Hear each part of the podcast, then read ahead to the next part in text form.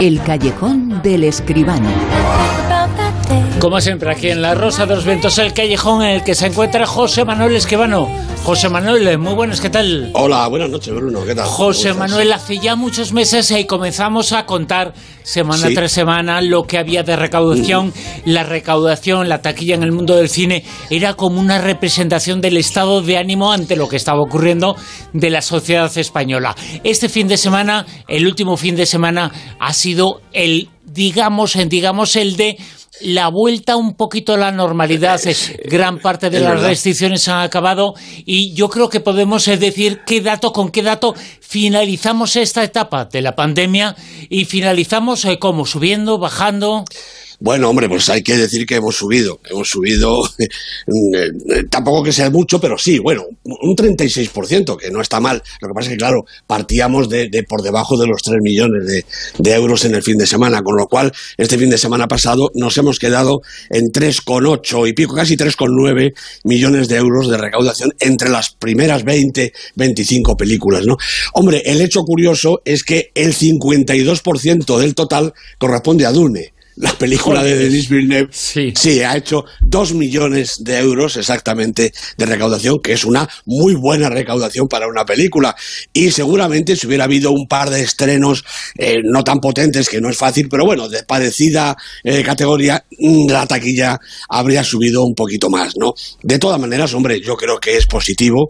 Es verdad lo que dices, eh, se terminan de alguna manera las restricciones, los cines pueden tener ya su aforo completo y además, hombre, yo creo que hay una buena noticia también. Del 27 al 30 de este mes, incluidos 27, 28, 29 y 30, los cines van a vender las entradas a 3,50 euros. Una especie de fiesta del cine, pero no hay que acreditarse ni apuntarse ni nada, simplemente que las entradas van a estar a 3,50, con lo cual, hombre, yo creo que esta semana que viene, que esta semana en la que estamos, que se ha estrenado Mike Sabel, que se ha estrenado la película de Clint Eastwood, eh, y que vamos a ver eh, el cine a 3.50, eh, mal se nos tiene que dar para que no vuelva a subir un poquito la taquilla. De momento, ya te digo, estamos en los cerca de los 4 millones, no llega, ¿eh? 4 millones de euros, hay que subir más, hay que subir más, hay que ir al cine ya, de, inmediato, Bruno. Pero de todas formas, eh, lo que hay que hacer, y más en este momento en el que es un después en la pandemia, todo vuelve un poquito a la normalidad, eh, pero hay que felicitar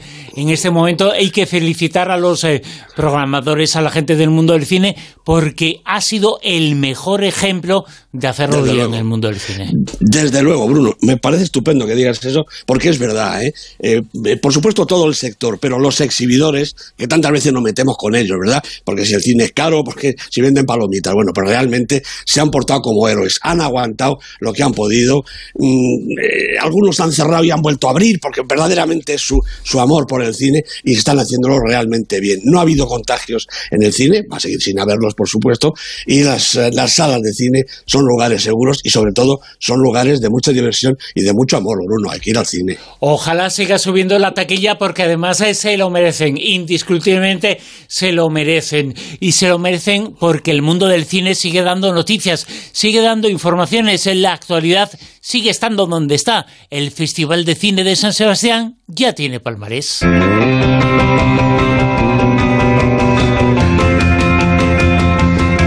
Luego es el tema de actualidad, la noticia importante de la semana en el mundo del cine, José Manuel.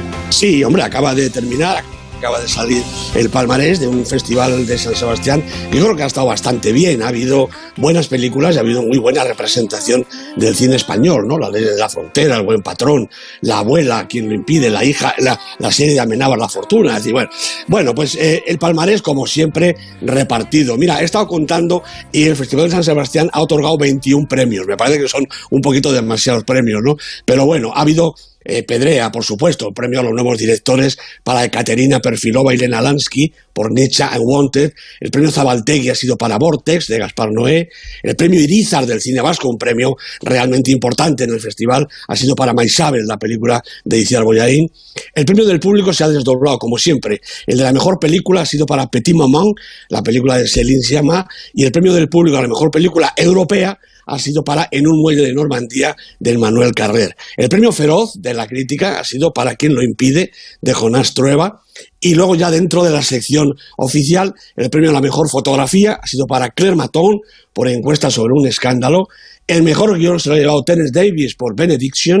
La concha de plata ha sido mm, para la interpretación de reparto a todo el elenco de quien lo impide, de Jonás Trueba, toda esa multitud de chavales que forman esta película de tres horas y cuarenta minutos que ha hecho Jonás Trueba, casi nada, ¿no? Y el Concha de Plata, la interpretación protagonista, ya se sabe que este año no hay para el actor y la actriz, sino que se ha desdoblado en protagonista y reparto. Bueno, si la interpretación protagonista también se ha desdoblado, mira por dónde. Ha ido execuo para Jessica Chastain por los ojos de Tammy Faye y Flora, Flora Ofelia Hoffman Linda por As in Heaven. La Concha de Plata a la mejor dirección, estamos ya en los premios gordos, para Thea Lindeburg por As in Heaven. El premio especial del jurado, de categoría máxima, casi casi como la Concha de Oro, para Erwig de Lucille Azinalilovich y la Concha de Oro, por fin, el gran premio del festival, ha sido para Blue Moon, la película rumana de Alina Grigori. Como se ve, realmente un palmarés absolutamente repartido. Sí, la verdad es que sí. Eh, han estado casi todas las películas. Se ha hablado mucho de algunas eh, películas. Esta concha de oro se va para Rumanía, pero yo creo que el beneficio del público, el beneficio de la taquilla en el futuro va a ser muy de España, ¿eh?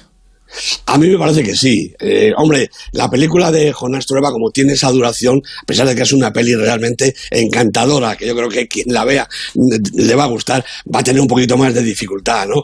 Pero las otras películas, El buen patrón, eh, La hija de Martín Cuenca, iba, iba fuera de concurso, la hija, por eso a lo mejor no se llevado ningún premio, ¿no? Y por supuesto el Maisabel Iciar Boyaín, me parece que son un lote de cine español. Bueno, y La abuela, la película esta terrorífica de una abuela tremenda, bueno, hay que, hay que ir a verla, ¿eh? La película de Paco Plaza. Pues yo creo que van a, van a mover la cartelera, sobre todo en favor de este cine español que ha estado en San Sebastián.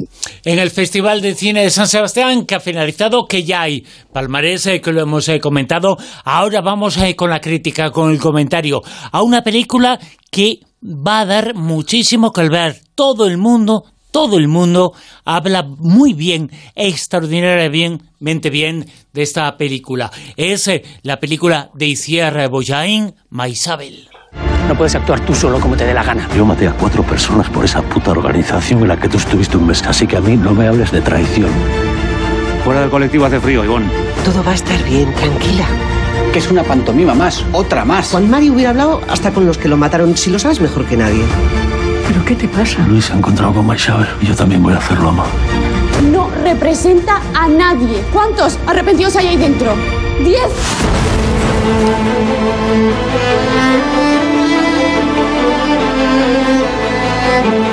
No tenemos eh, que descubrir eh, nada de ella, ya ha demostrado absolutamente todo, pero parece Pues sí. que se ha sembrado una vez más una gran película, eh, Boyain, con esta Maisabel. Sí, hombre, como tú dices, todo el mundo habla bien de la película y yo también, Bruno. Bueno, Iciar Boyain la ha dirigido, la producción es de Juan Moreno, Coldo Zuazua y Guillermo Sempere, el guion de Boyaín con Isa Campo y los protagonistas Blanca Portillo, Luis Tosar, María Cerezuela, Urco Lazábal. Bueno, es que Iciar Boyaín es toda una personalidad en nuestro cine. ¿eh? Recordemos que debutó como actriz juvenil en El Sur, la película de Erice del 83, luego se pasó a la dirección en el 95 con Hola, estás sola, y cuenta ya con una decena de títulos en su haber, yo creo que muy interesantes la mayoría, ¿no? Flores de otro mundo, Te doy mis ojos, Matajaris, también La lluvia, El olivo y Maisabel, yo creo que es su mejor película y qué película más difícil, Bruno. Mira, Juan Moreno y Coldo Zuaza llevaban 10 años pensando en este proyecto hasta que Boyaín asumió el reto y construyó con Isa Campos este guion, que yo creo que es uno de los mejores de su carrera. Con extraordinario pulso relata los hechos que la historia, esta dolorosa historia, nos ha ido dejando. Bueno, en el año 2000, recordemos un comando de ETA compuesto por Pachi Macazaga, Luis Carrasco e Ivonne Echezarreta asesinaba al exgobernador civil de Guipúzcoa, Juan Mari Jauregui. Los tres fueron detenidos y condenados y en 2011, 10 años, 11 años después, a raíz de una iniciativa del gobierno que proponía encuentros entre los pistoleros de ETA y sus víctimas, Maixabel Lassa, la viuda de Jauregui, aceptó verse con los asesinos de su marido. La verdad es que la iniciativa fue mal acogida por todas partes, en el entorno de la banda terrorista y en la sociedad del País Vasco y de España entera. Todos veían más dificultades y perjuicios que posibles beneficios, pero Maisabel demostró un valor, una comprensión y una determinación que sorprendió y sobrecogió a propios y extraños.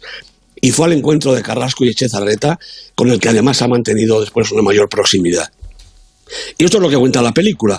Estos hechos, presididos por la figura enorme, inaprensible, de esta mujer capaz de escuchar, entender y perdonar, defensora irreductible de la convivencia y la paz. Es un homenaje a su persona y sus ideas y un retrato fiel de ese país en este momento. Bueno, no hay, por supuesto, ninguna justificación de los crímenes de ETA, ninguna exaltación ni una mirada apreciativa. Solo el arrepentimiento, la, la extrema confusión, el dolor sincero de unos hombres que reniegan de su pasado y son capaces de confrontarlo con su episodio más oscuro lo que no evita, naturalmente, que la caverna haya puesto ya el grito en el cielo por la obra, acusándola de proetarra y, naturalmente, sin haberla visto ni mucho menos comprendido. Por el contrario, resulta muy aconsejable ver Maisabel, conocer y entender su argumento y disfrutar del espectáculo que se desarrolla en la pantalla, sobre un magnífico guion, insisto, preciso y contundente, apoyado en momentos clave por la música de Alberto Iglesias y envuelto a menudo por el atronador silencio de las conciencias, con múltiples secuencias clave, como el recorrido de Chezarreta por los escenarios de los atentados, la apabullante escena final, el encuentro con los etarras, todas resueltas con la sabiduría narrativa de Iciar Boyaín.